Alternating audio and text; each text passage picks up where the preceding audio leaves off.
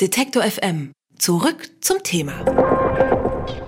Am Sonntag hat Spanien sein neues Parlament gewählt. Wahlsieger ist dabei die sozialistische Partei PSOE um Pedro Sanchez mit 28,7 Prozent geworden. Problem ist jedoch, selbst mit dem Wunschkoalitionspartner der Podemos-Bewegung fehlt einem linken Bündnis die notwendige Mehrheit im Parlament. Harte Verhandlungen sind eigentlich vorprogrammiert, denn um künftig regieren zu können, sind die Sozialisten auch auf die kleinen Regionalparteien angewiesen. Ausgerechnet die Katalanen könnten am am Ende für eine stabile Regierung sorgen. Und das, obwohl doch der spanische Wahlkampf sich vor allem um die autonome Region gedreht hat. Was das Ergebnis für Spanien, Katalonien und Europa bedeutet, darüber spreche ich jetzt mit Professor Dr. Hans Ingo Radatz. Er ist Professor für Romanistik an der Uni Bamberg und beschäftigt sich auch intensiver mit der Kultur und Sprache Kataloniens. Guten Tag, Herr Radatz. Guten Tag. Bevor wir die eigentlichen Gründe des Wahlergebnisses erläutern wollen, ähm, kann man ja eigentlich sagen, dass das stabile Zwei-Parteien-System, das man aus Spanien früher kannte, die Sozialdemokraten auf der einen Seite und die Konservativen auf der anderen Seite, ziemlich zerbrochen ist. Ähm, was bedeutet denn äh, jetzt dieses Wahlergebnis für die Regierungsbildung? Naja, ich muss vielleicht eingangs sagen, dass ich kein Politologe bin, sondern Philologe. Ich kenne mich aus mit Kultur und mit Sprachen. Aber selbstverständlich verfolge ich das Ganze in Spanien. Für die Regierungsbildung äh, bedeutet das, dass Spanien äh, offenbar weiterhin unregierbar bleibt. Es scheint so zu sein, dass in der spanischen Kultur, in der spanischen politischen Kultur insgesamt äh, das Koalieren und äh, das Finden von Kompromissen eher nicht so tief verwurzelt ist und mehrere der Parteien und gerade auch die Parteienblöcke, der rechte und der linke Block, äh, haben ja keinen Zweifel daran gelassen, dass sie einander jeweils für nicht koalitionsfähig halten. Also deswegen äh, die äh, Ciudadanos-Partei zum Beispiel, die in Deutschland immer als liberal dargestellt wird, die aber deutliche nationalistische, spanische nationalistische Züge aufweist, hat äh, ihre gesamte Wahl vor allen Dingen auf zwei Grundlagen aufgebaut, nämlich äh, keine Zugeständnisse den Katalanen und keine Zusammenarbeit mit den Sozialisten. Also da ist nichts zu erwarten. Der rechte Block kann untereinander miteinander koalieren, aber hm, das nützt nichts. Und ich, also ich persönlich kann nicht erkennen, wie das funktionieren soll. In der Tat. Also man, es müssten dann die Sozialisten, die vielleicht eher Sozialdemokraten sind, mit den äh, katalanistischen Unabhängigkeitsparteien koalieren oder sich zumindest von ihnen dulden lassen.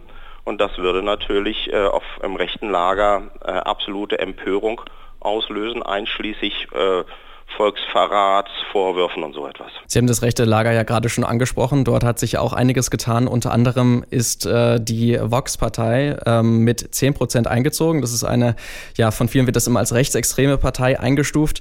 Bei der letzten Wahl lag sie noch bei 0,2 Prozent. Ähm, was hat sich denn in Spanien seit 2016 so stark verändert, dass die Leute auf einmal diese Partei wählen? Also erstmal die Lager insgesamt haben sich ja nicht groß verschoben. Es scheint ein relativ stabiles linkes und ein relativ stabiles rechtes Lager zu geben, aber innerhalb des rechten Lagers hat es massive Verschiebungen gegeben. Das liegt daran, dass erstmal die äh, frühere Regierungspartei äh, Partido Popular aus mindestens zwei Gründen äh, das Wählervertrauen verloren hat. Äh, zum einen äh, durch die ähm, Korruptionsaffären in einem Ausmaß, das, glaube ich, in ganz Europa ansonsten undenkbar ist. Also mehrere Ministerpräsidenten sitzen jetzt äh, offiziell verurteilt im Gefängnis. Also es hat wirklich schlimme Skandale gegeben.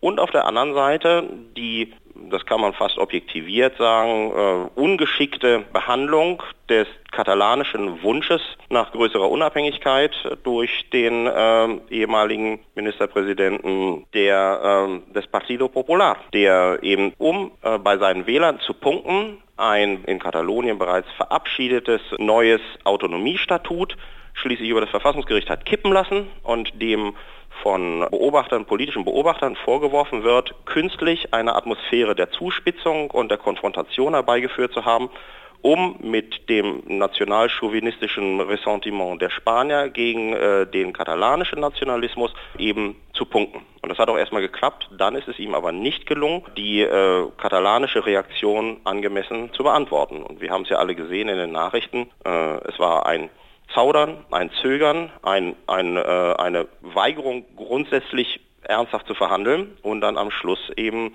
die Aussetzung der Autonomie und äh, der Einsatz prügelnder Polizisten bei einer Volksabstimmung.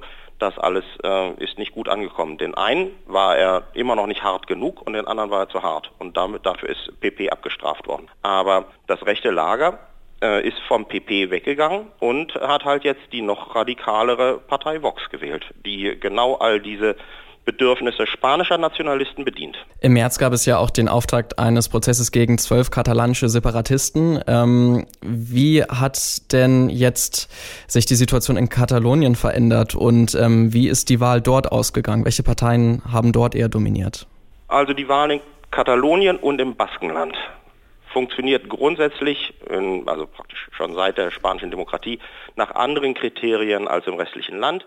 Wenn man äh, die Karte anschaut von Spanien und dem Wahlverhalten, dann ist es so, dass in Katalonien ganz eigene Parteien gibt. In Katalonien haben die Unabhängigkeitspartei, also die linke äh, Republik, also die republikanische Linke, hat äh, erheblich an Stimmen gewonnen. Und äh, im Baskenland haben die baskischen Autonomie, autonomistischen und, äh, und äh, separatistischen Parteien zugelegt. Also man muss in Spanien tatsächlich, man muss schauen, wie wird in Spanien gewählt, wie wird in Katalonien gewählt, wie wird im Baskenland gewählt. Das sind jeweils eigene Welten. Ähm, wie ist es dann jetzt einzustufen äh, mit der Bildung einer neuen Regierung? Wir können ja wahrscheinlich davon ausgehen, dass äh, die Sozialisten in irgendeiner Form auf jeden Fall ähm, den Ministerpräsidenten und damit auch die Regierung vor allen Dingen stellen werden. Ähm, ist das für die separatistischen Bewegungen denn nicht ein Problem, weil dieses Feindbild von Spanien dann ein bisschen abgeschwächt wird bei einer sozialistischen Regierung, die vielleicht auch auf Verhandlungen setzen würde? Ich weiß nicht, ob es ein Feindbild von Spanien gibt. Äh, ich glaube, man stellt sich in Deutschland den katalanischen Nationalismus äh, falsch vor. Der basiert weniger auf einem, auf einem Feindbild gegen Spanien. Sie werden dort äh, aus dem, Sie werden dort keine äh, Hassdiskurse gegen Spanien finden. Ähm, nein, das glaube ich nicht. Ähm, in Bezug auf die Frage nach einer möglichen äh, demokratisch vereinbarten größeren Unabhängigkeit fürs Baskenland und Katalonien, da äh, verhalten sich alle spanischen Parteien im Grunde genommen gleich. Also auch die Sozialisten sind der Meinung, dass dies letztlich einer Spaltung Spaniens gleichkäme. Auch mit den Sozialisten ist darüber nicht zu verhandeln. Das macht, also in Bezug auf diese Frage macht es keinen Unterschied. Es sind sich in vielen politischen Fragen sind äh, Partido Popular und Sozialisten vollkommen entgegengesetzter Ansicht. Aber wenn es darum geht, die ähm, gefühlte nationale Einheit Spaniens zu verteidigen äh, gegen die gefühlten Vaterlandsverräter, die sie zerbrechen wollen. So wird darüber geredet, ja.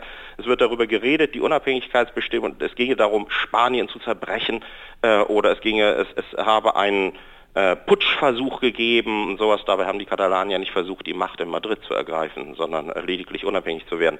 Also die Reaktion, die ähm, viszerale Reaktion gegen diese Unabhängigkeitsbestrebungen ist bei allen spanischen Parteien gleich. Und insofern ist es eigentlich aus katalanischer und baskischer Sicht egal. Fast könnte man sagen, dass eine radikale, aggressive, äh, auch ähm, im Diskurs, aggressive Regierung in Madrid fast interessanter wäre für die Unabhängigkeitsbewegung, äh, weil sie halt äh, dann die eigenen Leute stärker zusammenbindet. Also ich kann mir vorstellen, dass äh, die katalanischen Parteien äh, die Sozialisten unterstützen oder zumindest dulden. Die Frage ist, inwieweit äh, die Sozialisten das tun können, ohne ihre eigenen Wähler zu verprellen. Denn es gibt wie immer äh, eine Gegenreaktion. Äh, in der spanischen Presse, in den spanischen Medien ist der Wunsch der Katalanen äh, analog zum Beispiel zu einem dem Referendum in Schottland, auch in Katalonien ein solches Referendum abzuhalten, äh, ist in der spanischen Presse dargestellt worden als Vaterlandsverrat, als der Versuch, Spanien zu spalten, Spanien zu zerstören. Und die Reaktion darauf ist, ist sehr äh, aggressiv gewesen. Und die Tatsache, dass Vox jetzt so stark ist, hat vor allen Dingen etwas damit zu tun, dass spanische Nationalisten ihrerseits jetzt äh, identitäre Symbole äh, stärker in den Vordergrund geschoben äh, sehen wollen. Am Sonntag wurde gewählt in Spanien und bei der Parlamentswahl ist die sozialistische Partei PSOE als stärkste Kraft hervorgegangen, jedoch nicht als eindeutiger Wahlsieger, der alleine eine Regierung bilden könnte. Gleichzeitig ist eine äußerst konservative Partei mit der Vox ins Parlament eingezogen.